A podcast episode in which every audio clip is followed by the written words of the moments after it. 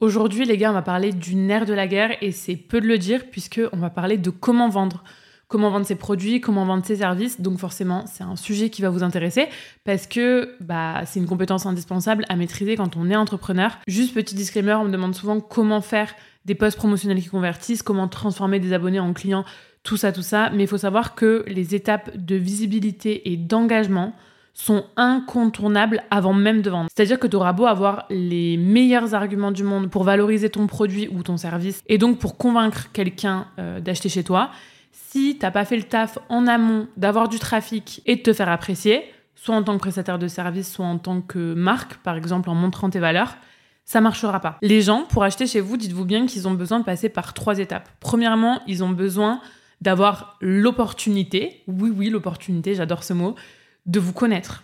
Deuxième étape, ils ont besoin de reconnaître votre autorité dans vos domaines, de reconnaître vos compétences, de reconnaître vos talents. En gros, qu'ils se disent, je sais pas moi, par exemple, si t'es CM, ah ouais, cette CM, elle sait clairement de quoi elle parle. Ou euh, autre exemple, je sais pas moi, si t'es créatrice de bijoux, qui se disent, ah ouais, elle fabrique des bêtes de bijoux celle-là. Et troisième étape, en plus d'avoir l'opportunité de vous connaître et en plus de reconnaître votre autorité dans votre domaine, ils ont besoin de vous apprécier. Je pense que je vous l'apprends pas, on est euh, en 2023 et donc bah, les valeurs sont super importantes. Le capital d'appréciation est super important, plus important que jamais et c'est pour ça qu'on parle autant de branding pour une marque et de personal branding pour les indépendants. Donc voilà, c'est super important, sauf si vous voulez utiliser juste la stratégie de différenciation par le prix, mais clairement c'est pas la meilleure. Vous êtes pour la plupart qui m'écoutez pas des gros industriels, mais des indépendants qui, pour bien gagner leur vie, ne peuvent pas se permettre de facturer très peu cher parce que sinon ils s'y retrouveraient jamais. Donc voilà, ces trois étapes, ça rejoint le processus No Like Trust dont je parle très souvent. Et donc, bah, c'est seulement après ces trois étapes si vous savez justement mettre en avant les bons arguments, que les gens voudront acheter vos offres s'ils en ont besoin. Oui, parce que non, le marketing ne peut pas créer de besoin. Ça, c'est un truc que j'entends très souvent à droite à gauche, mais croyez-moi, c'est un fantasme créé par la société et par les gens de manière générale qui aiment un peu se trouver des excuses, moi la première d'ailleurs, qui aiment en gros rejeter la responsabilité de leurs achats sur le marketing. Et d'ailleurs, ça, c'est une preuve de marketing que euh, j'avais en études supérieures, que je détesté littéralement, mais qu'il faut reconnaître était assez brillante au niveau de son savoir et de ses compétences.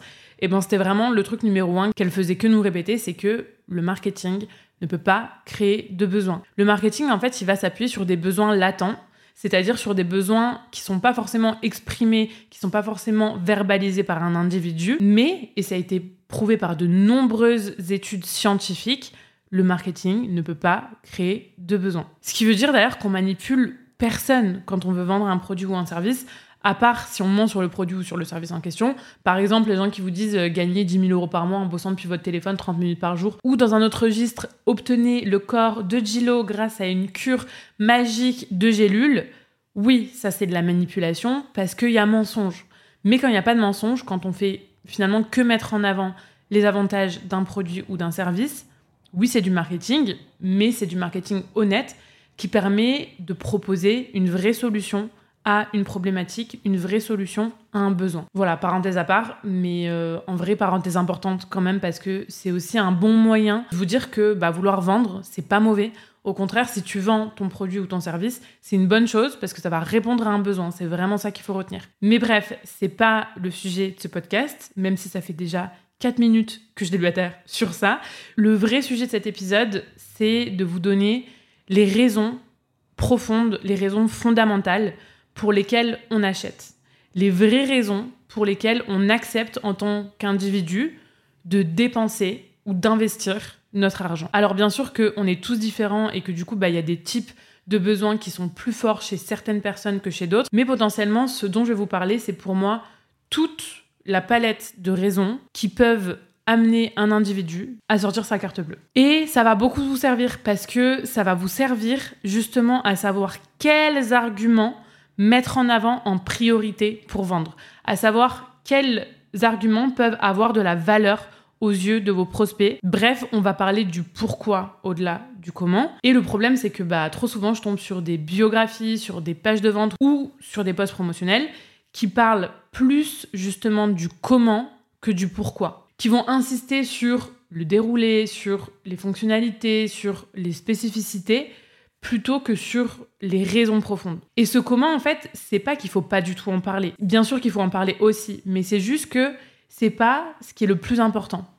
Pour vous donner un petit exemple concret pour que ce soit très clair dans vos têtes, quand tu es community manager, le pourquoi concret, c'est pas le community management. Ça, c'est juste le comment.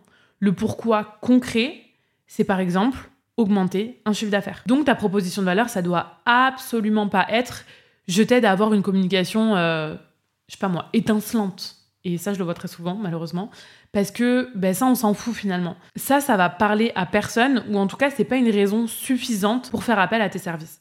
Ce qu'il faut comprendre, c'est que la vraie raison du chef d'entreprise, de l'entrepreneur qui veut passer par un community manager, c'est pas de créer du contenu, c'est pas d'avoir une bonne communication, c'est pas d'avoir du community management. Finalement, le community management, c'est juste un moyen d'atteindre le réel objectif qui, lui, est de faire de l'argent avec sa boîte. Donc, il faut insister là-dessus. Par exemple, ça peut donner une proposition de valeur du genre euh, je t'aide à trouver des clients sur les réseaux sociaux grâce à une communication étincelante. Là, oui, ok pour le communication étincelante parce que c'est présenté en tant que bateau pour atteindre une destination finalement. Et la destination, ça reste de trouver des clients sur les réseaux sociaux. Voilà, j'espère que ça vous aide à y voir plus clair. En tout cas, le but de cet épisode, c'est que vous en ressortiez en sachant quels arguments vont être les plus importants à valoriser pour faire tilt auprès de vos prospects. Sur quels besoins, en gros, il faut s'appuyer pour créer son discours de vente. Le premier type de besoin qui existe mais je vais pas tant insister dessus, c'est les besoins primaires. Donc, se loger, se nourrir, se soigner, je pense que c'est OK pour tout le monde, c'est pour ça que je ne vais pas insister là-dessus. Bien sûr que nos premières dépenses en tant qu'individu, elles vont logiquement dans ces secteurs-là. Maintenant, il faut savoir qu'on est dans une société tellement avancée, en France en tout cas, que ça va être compliqué pour vous de vous positionner avec juste, entre guillemets, ces arguments dans le sens où si on a juste besoin de satisfaire ces besoins-là, c'est-à-dire des besoins vitaux, on fait appel à des gros industriels. Par exemple, je sais pas moi, si tu lances euh, des paniers bio, faut savoir que tu réponds à bien plus qu'un besoin primaire. Tu réponds surtout aux besoins d'amélioration de la santé des gens et aux besoins de contribution à la planète qu'on va voir juste après, qui sont des besoins supérieurs dans la pyramide de, de Maslow aux besoins de s'alimenter.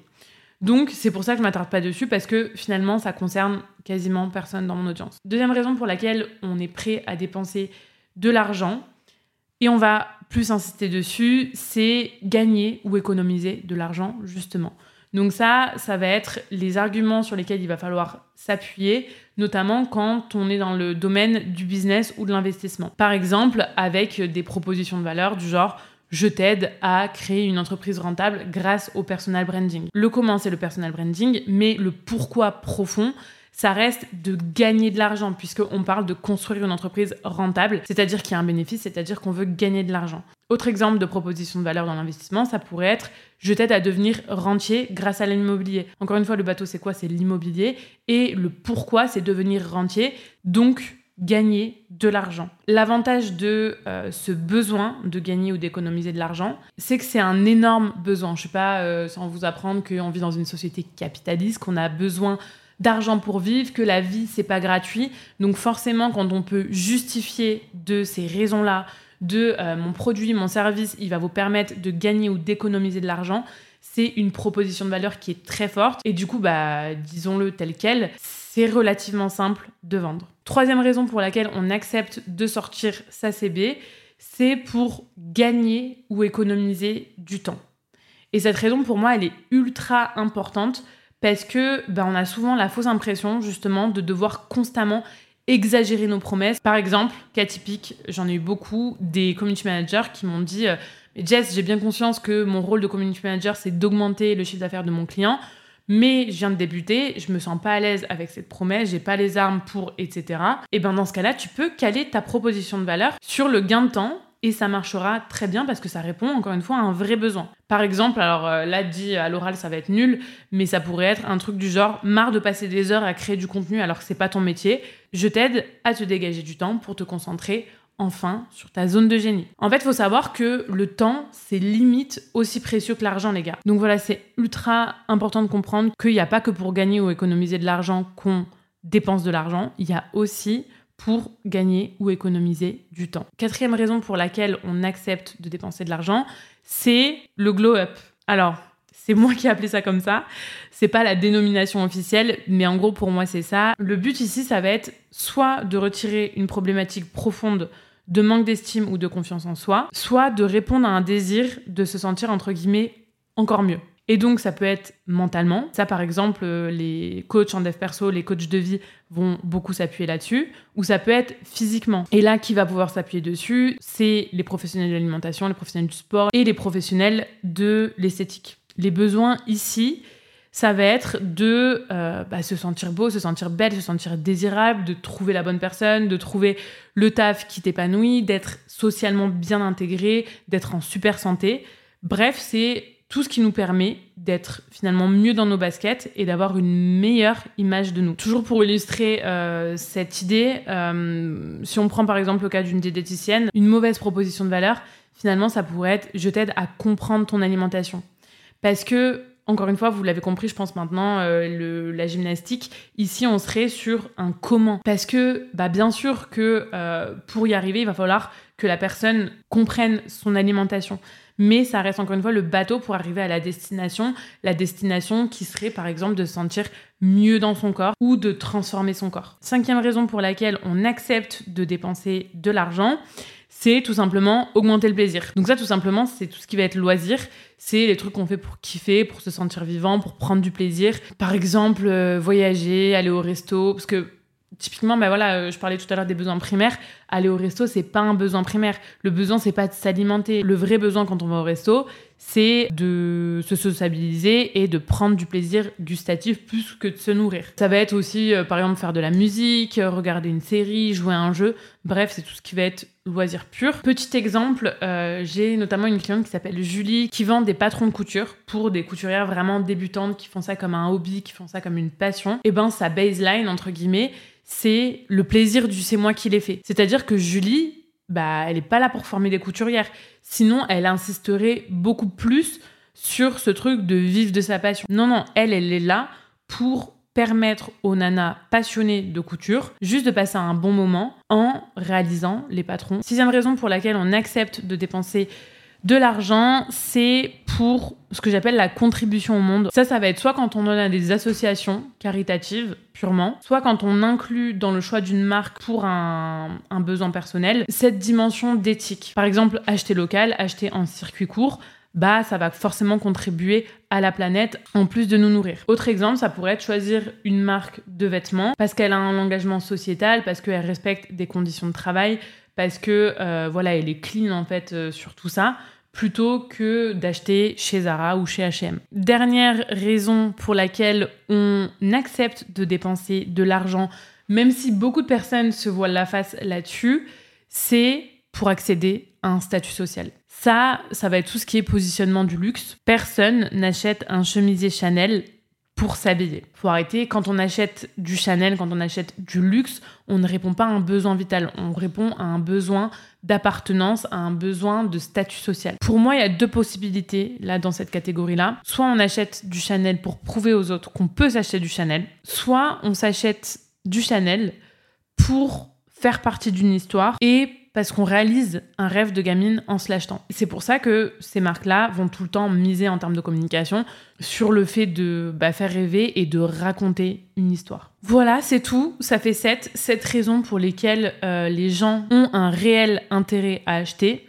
Donc, je veux plus voir de propositions de valeur qui insistent uniquement sur le comment et non sur le pourquoi. Vraiment, réfléchissez sept raisons et dites-vous, moi, avec mon activité, avec mes offres, sur quelles vraies raisons je peux appuyer en priorité pour vendre ce que j'ai à vendre. Important aussi, vous pouvez bien sûr vous appuyer sur plusieurs besoins pour créer une bonne offre, pour créer une bonne proposition de valeur. Par exemple, bah, bien sûr qu'une assistante peut se positionner en gain d'argent et gain de temps, genre faire comprendre à ses clients qu'elle est là pour augmenter leur chiffre d'affaires tout en leur permettant d'avoir un meilleur équilibre pro-perso, donc en se libérant du temps. Donc vraiment jouer sur ces deux pourquoi-là. Mais voilà, pas plus de deux, trois raisons non plus parce que ben, sinon vous allez perdre les gens et euh, le but c'est pas d'être trop flou, c'est d'être vraiment très précis dans ce que vous vendez. J'espère que cet épisode vous aura donné des cartes, j'espère que c'est plus clair pour vous sur euh, cette dualité pourquoi, comment. Et n'hésitez pas, comme d'hab, à partager cet épisode en story si vous pensez qu'il mérite d'être écouté. Quant à moi, je vous dis à la semaine prochaine dans Pause Laté.